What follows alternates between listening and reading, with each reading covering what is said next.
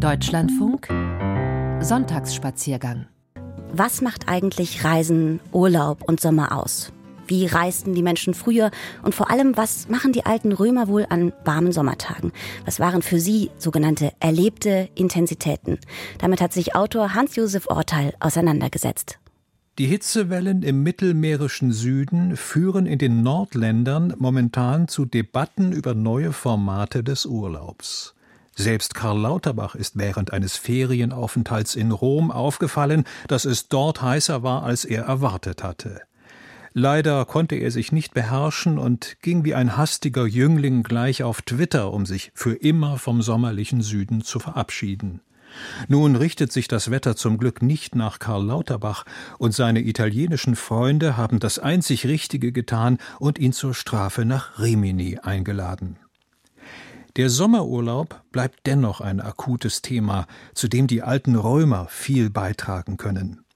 Sie liebten es nämlich, sich in den heißen Jahreszeiten in ländliche Gegenden zurückzuziehen und dort möglichst viele ruhige Tage zu verbringen. Erwachen bei Sonnenaufgang, kleine, sorgfältig zubereitete Mahlzeiten, Vertiefung in die Künste, Gedichte und wohlklingende Prosa, kurze Spaziergänge, am Nachmittag ein Bad, später heitere, nicht allzu tiefgehende Gespräche, Tanz am Abend, Staunen über die Schönheit der Sterne in der Nacht. Das waren Tagesabläufe, die der jüngere Plinius in seinen Briefen bis ins Detail ausgemalt hat, so dass man sich während der Lektüre augenblicklich in einen Menschen verwandelt, dem ein stabiles Glück verheißen wird. Unsere Ferienanbieter scheinen davon wenig gehört zu haben. In ihren trubeligen Reiseprogrammen jagt eine flüchtige Aussicht auf eine Bucht und ein Ferienparadies die nächste.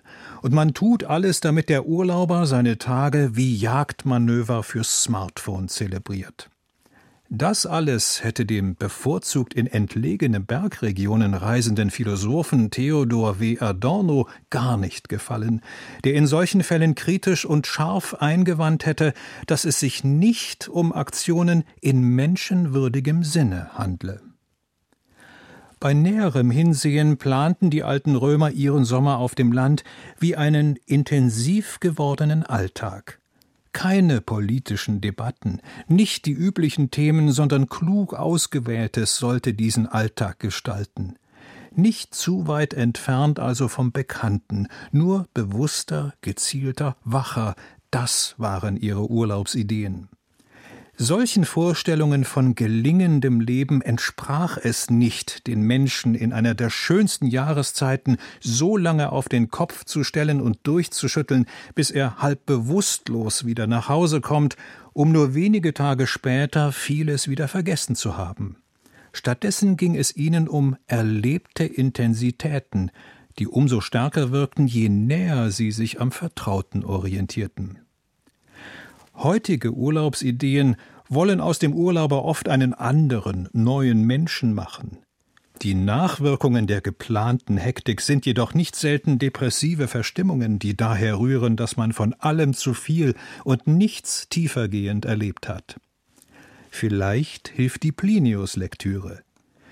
Du fragst mich, wie ich in Tuszien im Sommer meinen Tag einteile. Ich werde wach, wann ich mag, meist um die erste Stunde, oft auch früher, seltener später. Die Fenster bleiben geschlossen, wunderbar, wie ich durch die Stille und Dunkelheit geschützt gegen alles, was ablenkt, frei und mir selbst überlassen, nicht den Augen mit dem Geiste, sondern dem Geist mit den Augen folge. Das ist es, ganz einfach, und schon kann ein Tag beginnen, der seinesgleichen sucht dem Geist mit den Augen zu folgen. Diese Umkehrung aller Urlaubswerte liest sich geradezu revolutionär und könnte sogar Karl Lauterbach stimulieren, sofern er nicht gleich wieder zupackt und Plinius Botschaften per Twitter in alle Welt versendet. Erlebte Intensitäten, Gedanken über das Reisen. Darüber schrieb Hans-Josef Orteil, Schriftsteller, der gerade auch sein neues Buch Kunstmomente veröffentlicht. Jetzt liegt es ja nahe, doch nochmal genauer zu schauen, welche Sommerfeste in Regionen, die hier wohl auch Herr Orteil beschrieb, bis heute noch gefeiert werden. Und da kommt man schnell auf den alten Feiertag Ferragosto, der in Italien übermorgen bis heute zelebriert wird. Dazu habe ich meine italienische Kollegin Christiana Coletti gefragt und sie nun am Telefon und freue mich, dass sie uns das sicher noch mal besser einordnen kann. Guten Morgen, Frau Coletti. Buongiorno, guten Morgen. Buongiorno. Am 15. August, also übermorgen, feiert man in Italien Ferragosto. Hm, meine Frage, feierte man das schon immer und was wird eigentlich genau gefeiert? Ja, ähm, am Ferragosto ist, ist erstmal, muss, muss man sagen, ein nationaler Feiertag und dieses Fest gilt als Höhepunkt des Sommers und für mich persönlich immer wie, wie ein wenig auch äh, als Anfang vom Ende des Sommers.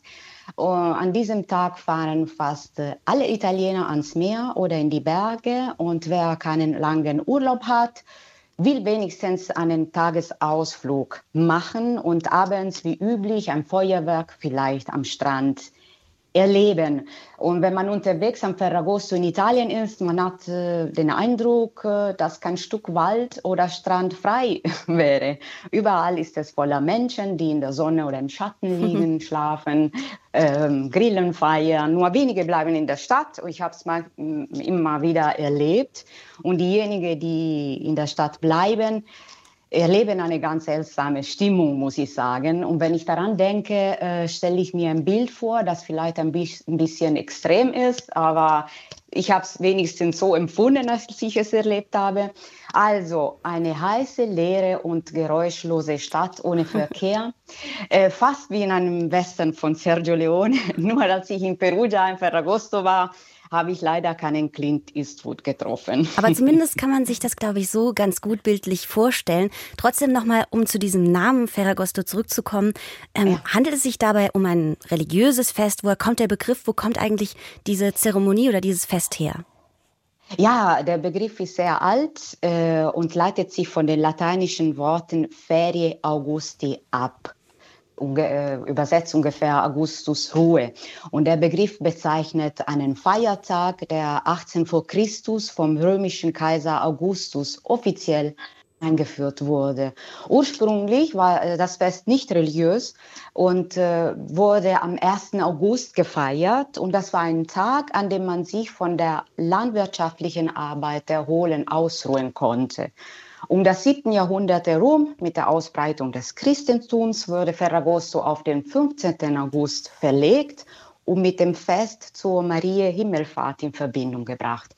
Deswegen ist jetzt äh, kein Zufall, dass die Sixtinische Kapelle gerade am Ferragosto am 15. 15. Äh, August 1483 eingeweiht wurde, weil diese, äh, die Sixtinische Kapelle unter dem Patrozinium der Aufnahme Maria Mariens in den Himmel steht. Und deswegen wurde äh, so da eingeweiht. Und es gibt Traditionen auch, nicht nur Ausflüge in, den, in die Natur, es gibt auch Traditionen, die seit Jahrhunderten existieren. Eine der bekanntesten, viele Hörer und Hörerinnen kennen das schon sicher in Siena, das Palio dell'Assunta am 16. August, das heißt am Tag nach Ferragosto, wird ein Pferderennen äh, aus, auf dem Piazza del Campo äh, veranstaltet. Und das ist sehr, sehr spektakulär und heißt äh, Palio dell'Assunta. Und es gibt noch eine alte Tradition in Sizilien, die ich gerne erwähnen möchte. Das heißt La Vara di Messina, wird gerade am, äh, genau am Ferragosto am 15. August gefeiert. Und das ist eine Prozession zur Ehre der Marie Himmelfahrt bei der ein Wagen mit einer 14 Meter hohen Skulptur, und das ist nicht, nicht eine einfache Skulptur, das ist so eine Struktur aus mehreren Figuren, sehr schwer. Also dieser Wagen mit dieser hohen Skulptur wird von hunderten Trägern durch die Stadt gezogen. Das ist wahnsinnig spektakulär, das zu erleben. Also sehr, sehr schön. Also Gibt es tatsächlich einige vergleichbare Feste, die dann auch kurz danach kommen und dazwischen und tatsächlich bleiben auch trotz diesem religiösen Ursprung so Dinge wie dieses Zusammenkommen oder das Feuerwerk und das äh, draußen gemeinsam sitzen ja. bleiben bleiben äh, übrig. Aber was ich was ich mich Frage, ähm, was ich Sie gerne noch fragen würde, ist, es ist ja auch irgendwie so ein bisschen Mitte August, so ein bisschen zwischen Anfang und Ende des Sommers. Ähm, was macht das mit Ihnen, das so zu erleben, wenn Sie in Italien sind?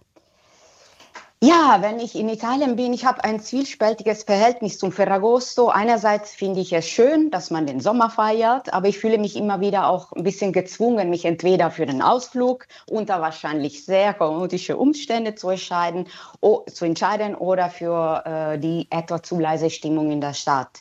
Und äh, ich möchte jetzt äh, zu dieser Gelegenheit äh, den Hörerinnen und Hörern, die vielleicht noch nicht oft in Italien waren und deswegen noch, das noch nicht wissen, ich möchte sie abraten, Mitte August in Italien Urlaub zu machen, weil es ist überall sehr, sehr chaotisch, laut, zu teuer. Ich habe es mal einmal erlebt. Verrückterweise habe ich entschieden, in Apulien ohne Hotelreservierung August Urlaub zu machen und ich stand tatsächlich am äh, Ferragosto in der wunderschönen kleinen Stadt Ostuni da, ohne Bleibe für die Nacht und habe alle möglichen Hotels angerufen und alle haben sich kaputt gelacht. Ich sage, verrückt, am Ferragosto möchte sie ein Zimmer frei. Aber ich hatte ein Zelt dabei und fand einen Campingplatz, so alternativ, so Alpleer in einem Wald voller Kräuter. Also ich hatte Glück die Nacht war gerettet. Das nehmen wir uns auf jeden Fall so mit. Frau Coletti, noch eine letzte Frage, ganz kurz. Mm, jetzt sind wir ja alle nicht in der Situation, dass wir in der kommenden Woche oder viele von uns nicht nach Italien fahren und eben diese Feiertage erleben dürfen. Aber lassen Sie uns vielleicht noch zum Schluss kurz mm, erleben, woran Sie sich erinnern. Vielleicht so an Sinneseindrücken, dass wir so ein kleines Gefühl davon bekommen und das mitnehmen können. Ja, für mich die Geräusche zum Beispiel des Ferragosto sind die Zikaden, die ich immer hörte während der Mittagspause oder Mittagsschlaf, wie man will, und die Grillen nachts. Und dann, ich spüre immer noch den Geruch von dem Pomodori und Peperoni gratinati, die meine Mutter mutigerweise bei der Hitze in den Backofen steckte. Und dann, was mir auch einfällt, ist ein erfrischender Wind in einem Pinienwald, äh, den man genießen kann, wenn man in den Wald geht. Und ja, der schönste Ferragosto für mich ist äh, mit meiner Jugend verknüpft, verbunden.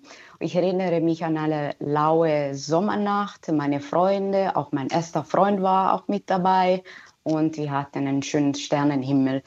Ja, wow. das mag so eine kitschige Erinnerung sein, eine kitschige Erinnerung, aber sagen wir mal, die schönsten Dinge sind nicht immer, nicht immer besonders originell, sind eher einfach. Und wenn man sie erlebt, merkt man nicht, wie einmalig sie sind und deswegen dann in der Erinnerung gewinnen sie an Bedeutung, auch wenn sie einfach waren. Und genau diese Gefühle und diese Eindrücke und diese Vorstellungen, die nehmen wir jetzt auch mit. Es ging um Ferragosto, den Feiertag zum Ende des Sommers am 15. August und meine italienische Kollegin Christiana Coletti hat uns mehr dazu erzählt. Vielen Dank. Vielen Dank. Schönen Sonntag noch.